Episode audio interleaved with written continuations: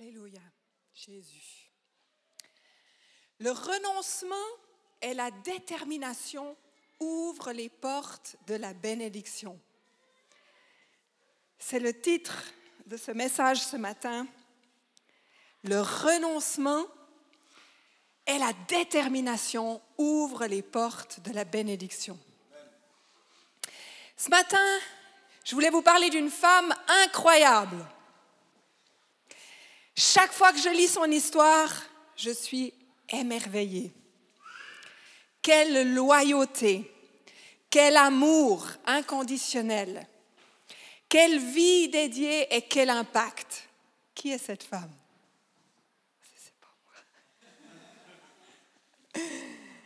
C'est un exemple pour moi. C'est une femme qui, malgré les tragédies de sa vie, les influences négatives de son passé, a, par ses choix, changé la trajectoire de sa vie et de celle de toute sa famille et de sa descendance. Incroyable. Par ses choix, elle a changé la trajectoire de toute sa vie ainsi que de toute sa descendance. Et cette femme, elle s'appelle Ruth. Elle s'appelle Ruth. Il y en a beaucoup qui la connaissent. Le contexte de Ruth, je vais vous le raconter un petit peu. Ruth est née et elle, est grandie, elle a grandi à Moab. C'était une ville. L'origine de la nation, c'est important de bien la connaître, l'origine de la nation des Moabites n'était pas très reluisante. Cette nation tire ses racines dans la relation incestueuse entre les filles de Lot et de leur père. Cette relation donne naissance à deux garçons nommés Moab et Ben Ami. Ces fils sont les ancêtres donc des Moabites et des Ammonites. Ceux qui ne connaissent pas, c'est des drôles de termes, mais c'est devenu carrément des peuples. Ces deux nations qui, en plus de ça, faisaient la guerre à Israël. Les gens de Moab, d'où venait Ruth, cette femme extraordinaire, adoraient un dieu du nom de Shemosh. vous allez voir que c'était vraiment Shemosh, parce qu'une partie de son adoration consistait à offrir des enfants en sacrifice. C'est vraiment moche. C'était leur dieu, Shemosh. Voilà le contexte dans lequel Ruth et la culture dans laquelle Ruth est née et a habité. Alors on va lire ensemble, j'ai pas eu le temps de faire un PowerPoint, mais on va lire ensemble Ruth 1 de 1 à 5. Si vous avez vos Bibles, vous pouvez les ouvrir et on va lire ça ensemble. Du temps des juges, il y eut une famine dans le pays. Un homme de Bethléem, de Juda, partit avec sa femme et ses deux fils pour faire un séjour dans le pays de Moab. Le nom de cet homme était Elimelech, celui de sa femme Naomi, et ses deux fils s'appelaient Machlon et Kiljon. Ils étaient Ephrasiens, de Bethléem de Juda. Arrivés au pays de Moab, ils y fixèrent leur demeure. Elimelech, mari de Naomi, mourut elle resta seule avec ses deux fils. Ils prirent des femmes moabites, dont l'une se nommait Orpa et l'autre Ruth, notre fameuse Ruth. Et ils habitèrent là environ dix ans. Machlon et Kiljon moururent aussi tous les deux. Et Naomi resta privée de ses deux fils et de son mari. C'est intéressant qu'il y a quelqu'un qui est venu parler de la naissance et de la vie par rapport au message d'aujourd'hui. Je crois que ça a vraiment été conduit. Quelle histoire tragique. À cause de la famine, Elimelech et Naomi se déplacent avec ses deux fils à Moab, dans une terre étrangère. Pour un peu de pain, ils vont s'installer là-bas pendant dix ans dans une culture et un contexte complètement différent que leur culture qui était le Dieu d'Israël. Le père va mourir, laissant finalement deux fils sans repère, et ces deux fils vont se marier à des filles moabites. Et pour des Israélites, c'était interdit on ne se mariait pas avec des étrangers, surtout avec des étrangers qui adoraient d'autres dieux. Mais c'est cette histoire et c'est comme ça que ça s'est passé. Et ces deux fils vont aussi mourir à leur tour et ils vont laisser aucune descendance à Naomi qui devient veuve plus de mari, plus de fils, et elle se retrouve avec ses deux belles-filles. Voilà cette histoire. Quelle souffrance. Imaginez-vous la souffrance de cette femme. D'ailleurs, quand elle est rentrée au pays, elle dit, ne m'appelez plus Naomi.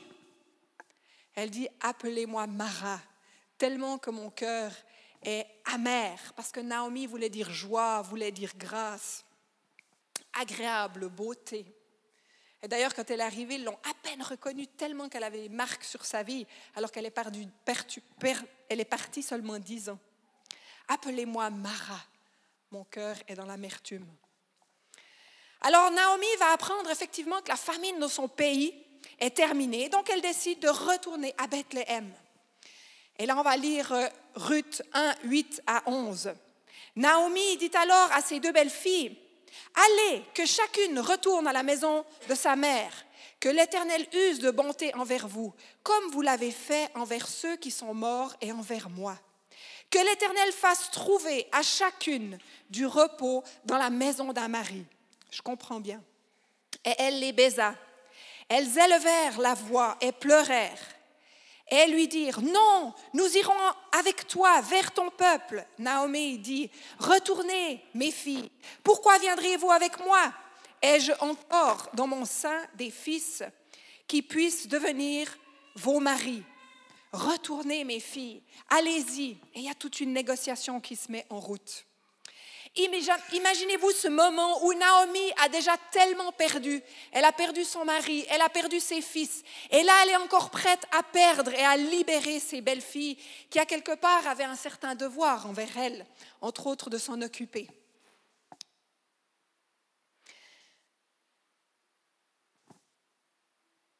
Naomi insiste plusieurs fois pour que ses belles-filles repartent dans leur pays elle avait plus aucune espérance pour son futur et pour sa vie.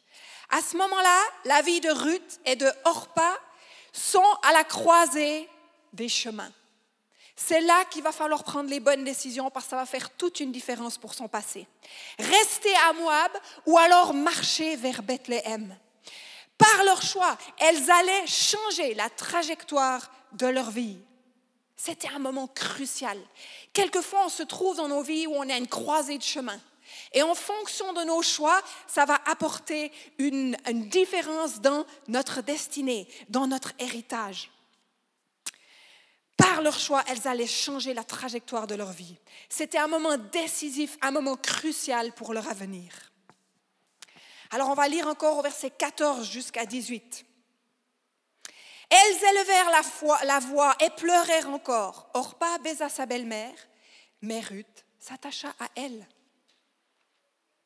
Naomi dit à Ruth, Voici, ta belle-sœur est retournée vers son peuple et vers ses dieux. Retourne comme ta belle-sœur. Ruth répondit, Je me presse, ne me presse pas de te laisser, de retourner loin de toi. Où tu iras, j'irai. Où tu demeureras, je demeurerai. Ton peuple sera mon peuple et ton Dieu sera mon Dieu. Où tu mourras, je mourrai et j'y serai enterré. Que l'Éternel me traite avec toute sa rigueur si autre chose que la mort vient à me, séparer de toi. Naomi, la voyant décider, a décidé à aller avec elle, cessa d'insister auprès d'elle. Ruth était une femme déterminée. Elle avait fait son choix. Elle s'est littéralement vouée. Quand on parle de vouée, ça veut dire attachée à sa belle-mère et à son Dieu. Incroyable. Elle s'est vouée, elle s'est attachée à sa belle-mère et au Dieu de sa belle-mère en disant, là où tu iras, j'irai, là où tu mourras, je mourrai et ton Dieu sera mon Dieu. Ruth a choisi finalement, je peux vous dire, l'option la plus difficile. Or pas, elle est retournée. Elle est retournée dans sa nation, dans ses habitudes, là où elle était. L'option, Ruth a choisi l'option du renoncement de soi, du don de soi. Pourquoi c'était l'option la plus difficile? Car ce choix n'était pas sans conséquences. Et on va voir un petit peu les conséquences de ce choix que Ruth a fait. En suivant sa belle-mère, elle a dû renoncer à la possibilité de trouver l'amour. renonçait donc au mariage. Elle savait que c'était quasiment impossible pour elle, dans cette nation, de retrouver un mari, parce que les Hébreux ne se mariaient pas avec les femmes étrangères. Donc elle a renoncé à l'amour. En suivant sa belle-mère, elle a renoncé au mariage. Ruth, euh, elle a renoncé au mariage et Ruth, du coup, renonçait aussi à une certaine sécurité financière. Parce que la sécurité financière, elle venait de la part du mari. C'est le mari qui amenait la sécurité, financière à la famille. Donc, elle entrait dans l'insécurité et dans la pauvreté en suivant sa belle-mère.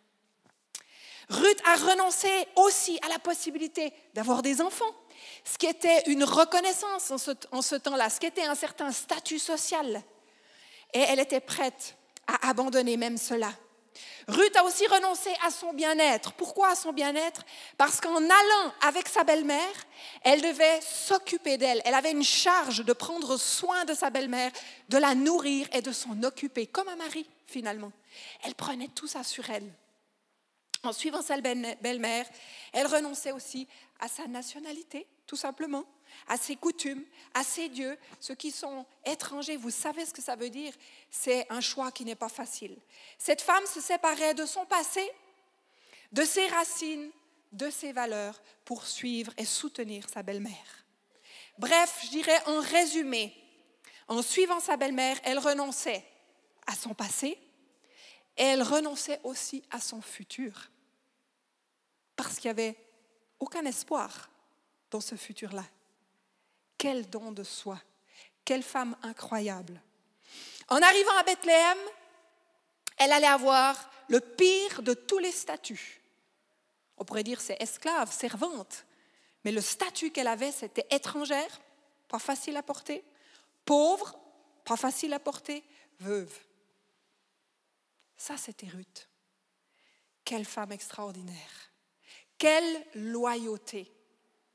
Quel amour inconditionnel. Malgré tout, je suis prêt à donner ma vie. Quelle détermination aussi. Elle avait fait son choix, malgré que sa belle-mère trois fois lui a dit, mais retourne, là-bas tu as l'espoir de retrouver une vie. Quand on est veuve, on peut se remarier, on peut reconstruire quelque chose. Retourne. Elle était déterminée. Elle avait donné, elle était dans le don de soi, dans le renoncement de soi. Et ceci, on pourrait dire, malgré les tragédies de sa vie, parce qu'elle était aussi veuve, elle. Naomi était veuve, mais elle était aussi veuve. Elle aurait pu se plaindre et décider de rester dans sa fosse.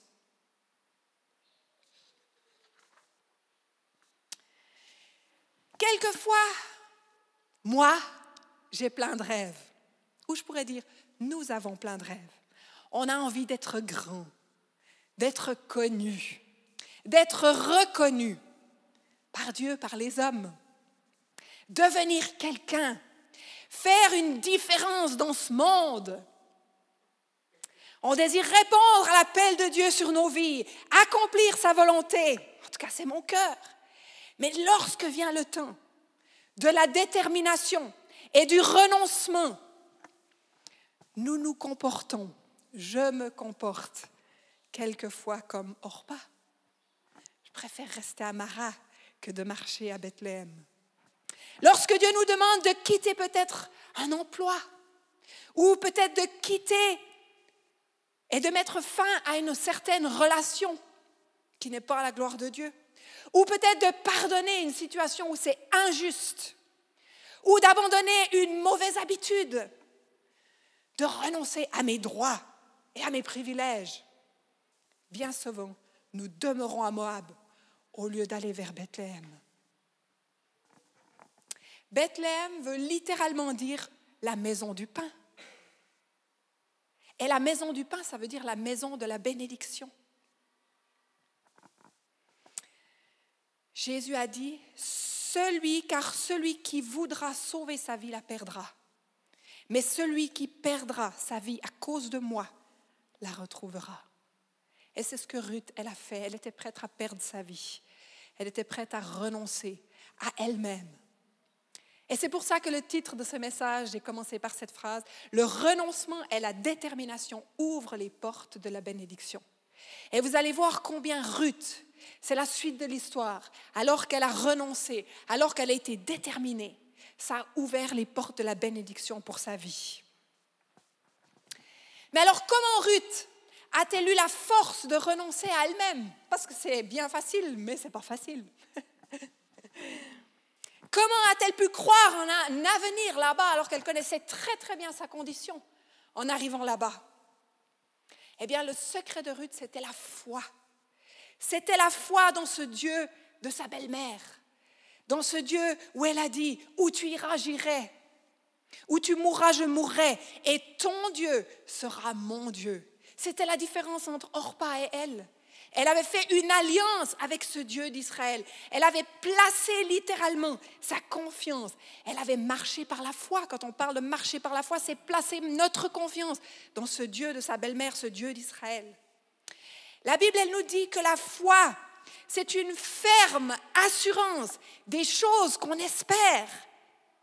Elle était dans une ferme assurance des choses qu'elle espérait, malgré qu'il n'y avait aucune espérance une démonstration des choses qu'elle ne voyait pas. Et je crois qu'elle était vraiment dans cette position où elle voyait rien. D'ailleurs, Naomi lui a dit, retourne, j'ai plus d'espérance, mon cœur est dans l'amertume, il n'y a plus d'espoir. Mais la foi est une ferme assurance des choses qu'on espère, une démonstration de ce que l'on ne voit pas. Ça, c'est la foi dans ce Dieu. Elle avait fait cette alliance. Ruth a marché par la foi. On pourrait dire, elle a marché dans la foi. Elle a placé sa confiance dans le Dieu d'Israël pour aller vers Bethléem, même si elle ne voyait rien. L'espérance de Ruth était placée au bon endroit. Est-ce que ce matin, notre espérance est placée au bon endroit? Dans le Dieu qui peut changer les situations, même les plus désespérées. Chers amis, peut-être que vous êtes dans des situations désespérées. Peut-être qu'il n'y a aucun espoir pour vous. Placez votre confiance dans ce Dieu. Que votre espérance soit dans ce Dieu d'Israël. C'est en marchant par la foi que notre vie de chrétien prend tout son sens. Ce matin, portons-nous vers ce qui est en avant.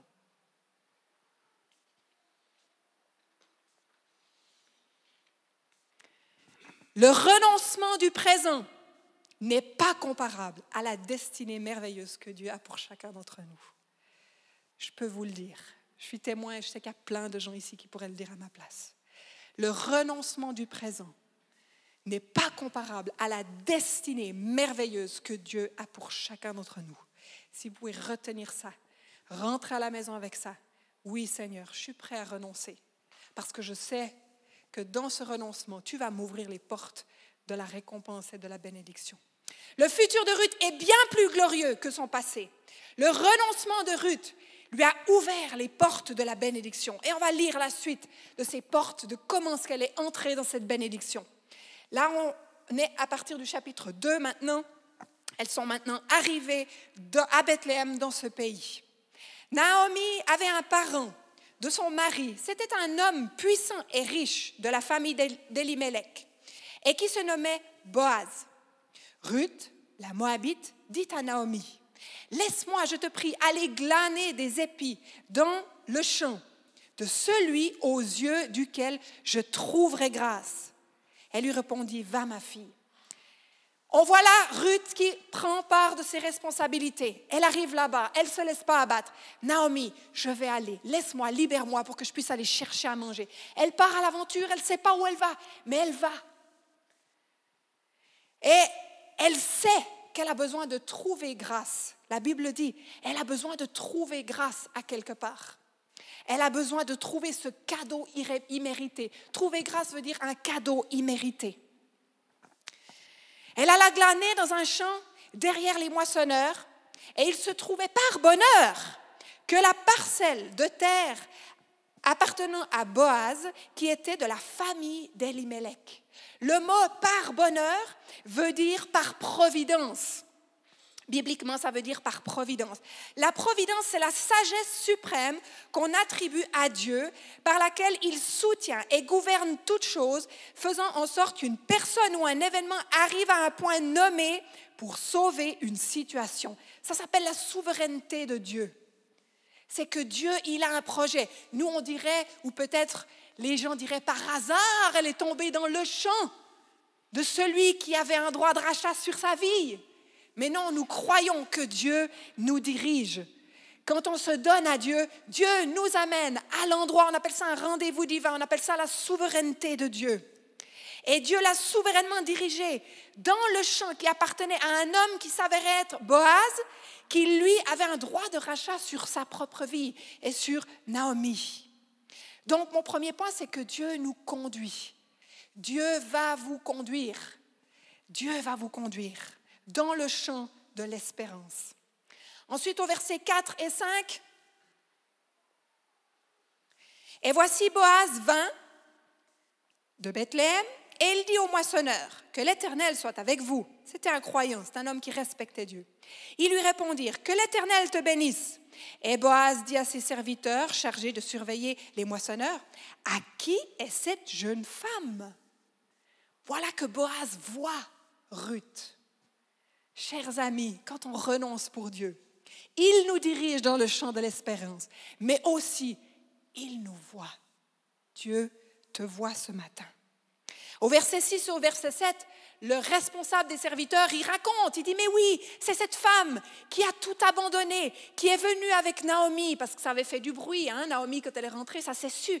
C'est cette femme, elle travaille depuis des heures, elle est persévérante. Il lui raconte ça.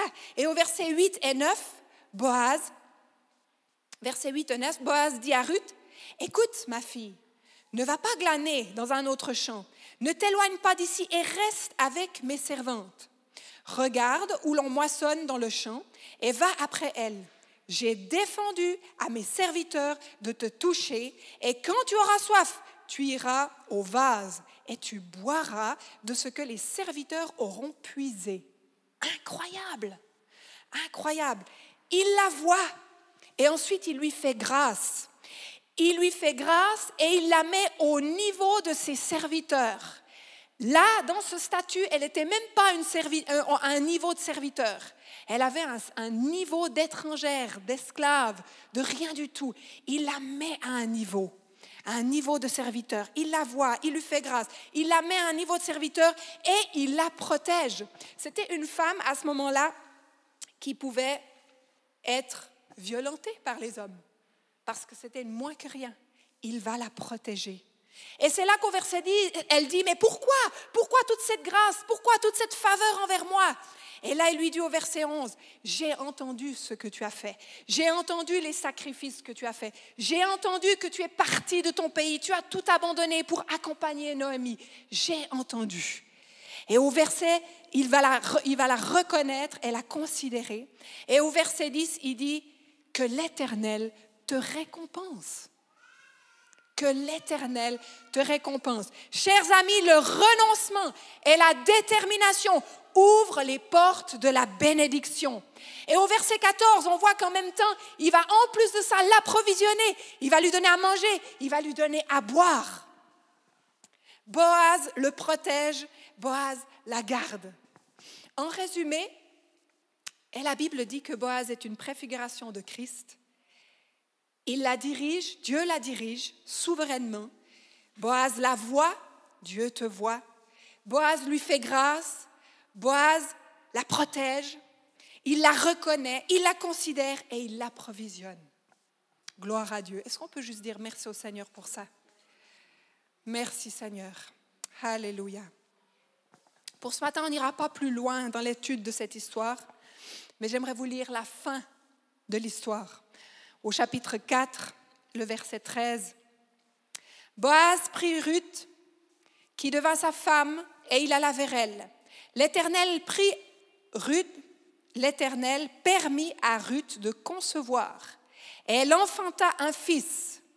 Les femmes dirent à Noémie, Béni soit l'Éternel, qui ne t'a point laissé manquer aujourd'hui d'un homme ayant droit de rachat, et dont le nom sera célébré en Israël. Cet enfant restaurera ton âme et sera le soutien de ta vieillesse. Car ta belle-fille qui t'aime l'a enfantée, elle vaut mieux pour toi que sept fils. Elle en avait perdu deux. Naomi prit l'enfant et le mit sur son sein. Elle, elle fut sa garde. Les voisins lui donnèrent un nom en disant, un fils est né à Naomi. Elles l'appelèrent Obed. Ce fut le père d'Israël, le père de David. Alléluia. Le futur de Ruth est bien plus glorieux que son passé. Le renoncement et la détermination de Ruth lui ont ouvert les portes de la bénédiction. Ce qui semblait impossible aux yeux de Ruth arriva. La réalité a dépassé la fiction, on pourrait se dire. C'est un film. Boaz, un riche propriétaire, proche parent de rachète tout ce qui avait appartenu à Elimelech et ses fils et il prend Ruth pour femme. Le rachat de Ruth par Boaz lui permet d'être intégré dans le peuple élu et même dans la lignée des ancêtres de Jésus-Christ. Alors que tu n'es rien aux yeux de ce monde, Dieu te prend et te place avec les grands. Ça, c'est notre Dieu, glorieux et rempli d'espérance. Grâce à son renoncement, Ruth a été rachetée. Elle a été aimée et sa belle-mère a été comblée. Et elle a donné naissance à l'arrière-grand-père de David, le roi le plus puissant d'Israël. Imaginez-vous si elle serait retournée à Moab ou restée à Moab. Quelle destinée Cette histoire a été écrite il y a plusieurs années, mais notre vie ressemble à celle de Ruth à certains égards. Je crois qu'on peut tous ce matin s'identifier à ça. Bien sûr, on n'est pas en train, dans un champ, de glaner, mais comme cette femme, nous sommes engagés envers des gens. Et je sais que chacun d'entre vous, vous êtes engagés envers des gens. Chaque jour, nous devons assumer de multiples responsabilités. Nous nous donnons pour nos enfants.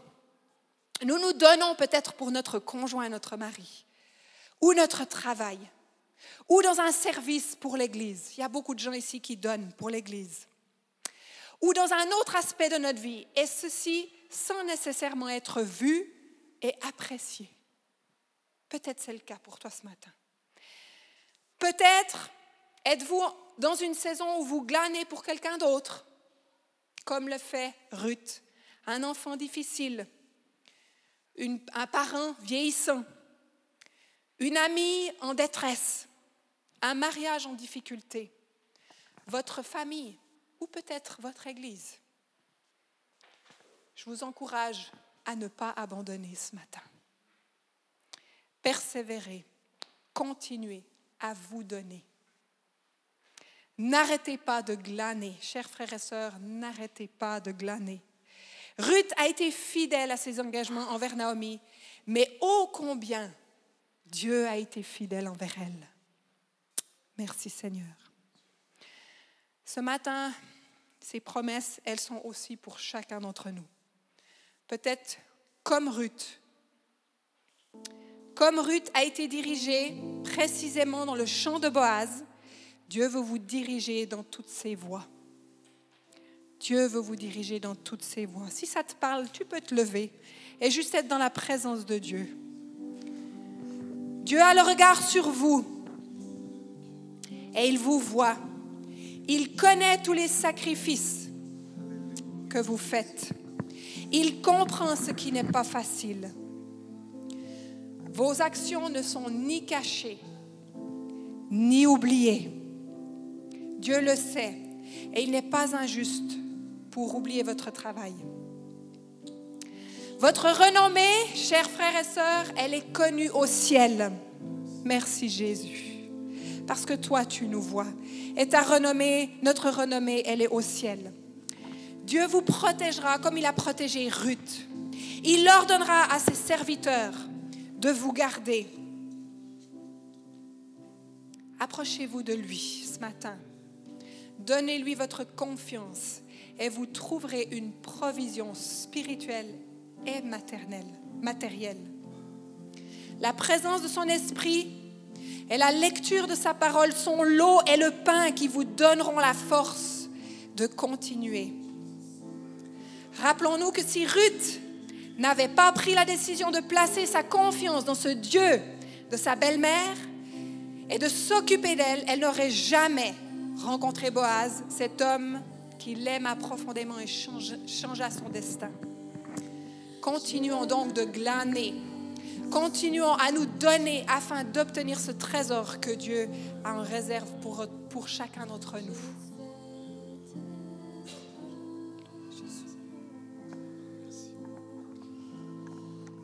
Vous avez la possibilité ce matin de, merci à Patricia, de prendre ce message comme, comme Ruth était.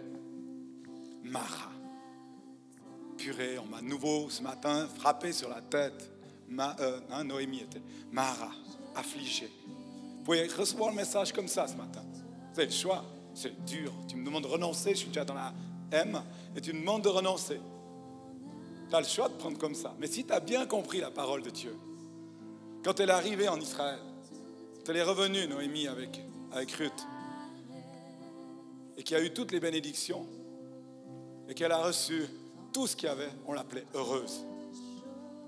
Heureuse. Elle est redevenue qui elle était. Et Dieu aujourd'hui dit, ok, renoncement, mais renoncement, un renoncement, il est fait avec, dans l'amour avec Christ. Un renoncement, il est volontaire, il amène la joie, il amène la vie.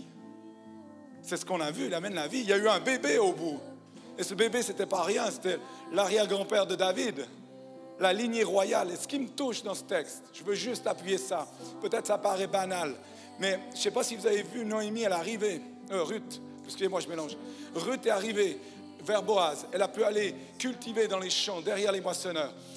Et Boaz lui a dit, tu peux aller boire à la cruche. Privilège. Tu peux aller boire à la cruche des serviteurs. Et c'est en fait, c'est l'Esprit qui te dit, viens boire de l'eau. Jésus te dit, viens boire l'eau des serviteurs. Tu as le même droit que mes serviteurs. Tu te sens insignifiant, peut-être tu te sens au plus bas de tout, mais tu peux venir boire de l'eau avec mes serviteurs et tu vas moissonner. Et elle va moissonner derrière dans ce champ. Elle va grandir. C'est quoi la moisson pour nous? C'est quoi la moisson pour nous? Je rappelle ça. C'est la joie qui vient. La moisson vient.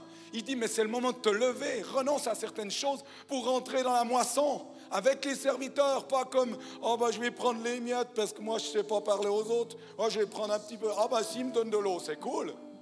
Dieu te dit lève-toi, bois et va. Sers avec qui tu es, où tu es aujourd'hui. Tu peux changer, tu peux changer les nations où tu te trouves aujourd'hui. Là où tu es dans l'état même le plus pittoresque de ta vie. Tu peux prendre la décision ce matin de rester mara, affligé, ou de dire je suis la bienheureuse de l'Éternel et je rentre dans le plan de Dieu. Il est là l'appel de l'espoir ce matin. Alors tu as le choix. Tu as le choix. Tu as le choix. Viens boire de l'eau vive. Si tu as besoin de l'eau vive, réclame l'eau vive. Marre de marcher à quatre pattes, réclame l'eau vive. Et l'espoir va naître. La vie, la vie qu'on parlait Siméon, la vie qui a été proclamée dans la louange, la vie apparaît. Et quand la vie vient, ça pousse même à travers le béton. Rien ne retient la vie. Tu peux couper un arbre plusieurs fois, il repoussera. Plusieurs fois, tu peux couper même un ras le tronc. Il est petites pousses qui prennent. Il n'y a rien qui arrête la vie. Et tu as reçu la vie au travers de la croix. Le sang a coulé. Il a donné sa vie pour que tu aies la vie en abondance. Et ça coule ce matin sur le peuple de Dieu. Si tu es là puis tu veux recevoir, lève-toi, reçois, appelle maintenant. Maintenant, je vous invite à, à crier la vie. On veut la vie parce que tu es mon encre. Tu es mon encre, tu es mon encre. Et même dans la tempête, tu es mon encre. Et ce n'est pas la tempête qui va me voler ma joie. Ce n'est pas les choses dures qui vont voler ma joie. Parce que ma joie, elle est en lui. Ma joie, elle est en lui. Ma joie, elle est en lui. Et même dans la tempête, je m'appuie sur toi et j'ai l'espoir parce que la parole dit qu'il y a des promesses et que je suis dans la lignée royale et que je fais partie des, serviteurs du Dieu Tout-Puissant et que mon appel, il n'y a que moi qui peux le vivre. Personne d'autre pourra faire l'appel que, tu as que Dieu a mis sur ta vie. Il n'y a que toi où tu te trouves. Alors, dis oui. Dis oui à Christ. renouvelle ton alliance. Reviens te marier à Bose. Reviens te marier à Jésus qui a de racheté. Jésus qui a racheté chaque servante et serviteur. Il les a rachetés pour leur donner l'abondance. Alors reviens, reviens, renoue, renoue, renoue, renoue Et je peux que penser à ce mariage de hier. Ce mariage de hier à New Life, c'était le premier. Je ne sais pas si vous vous rendez compte, c'est un mariage prophétique pour New Life. Ça veut dire que même où tu te trouves, si tu as fait 30 ans tout seul sans penser à Dieu, puis qu'un jour Dieu te rencontre, tu es prêt à même te marier pour aller ensemble faire une vision nouvelle. Et l'âge, qu'importe l'âge, qu'importe l'âge, parce que ce n'est pas l'âge qui compte, c'est le cœur qui compte. Alors tu choisis, affligé ou heureuse. Affligé ou heureux. Avec Christ, tu es heureux, racheté, et tout est en lui. Alléluia. Alléluia, pardon. Dans, ce même esprit, à l'image de ce que Ruth a fait, de se lever pour aller glaner dans ce champ, je me sentais poussé à vous proposer de venir faire un geste prophétique. On va considérer qu'ici c'est un hôtel. Et j'ai envie de vous proposer que si vous avez des droits auxquels vous avez envie de renoncer, quand on parle de ces droits, on parle des droits des, peurs de manquer, je veux parler des droits de notre image, de toutes ces choses qui nous retiennent pour finir de nous approcher de Dieu, de toutes ces choses qui nous font tomber, de toutes ces choses où on croit qu'il y a eu injustice dans nos vies, où on croit qu'on aurait mérité de pouvoir avoir quelque chose et qu'on ne l'a pas, la situation qu'on n'a pas un conjoint comme on aimerait, la situation où on a des difficultés dans notre famille, où nos parents n'ont pas pu répondre à ce qu'on aurait eu besoin. J'ai envie de vous inviter à venir déposer ces droits. Vous pouvez vous lever et vous les poser sur cet autel? Vous les redonner à Dieu, afin que la grâce et la bénédiction puissent se poser sur vous. Levez-vous maintenant, amenez, amenez, déposez vos droits.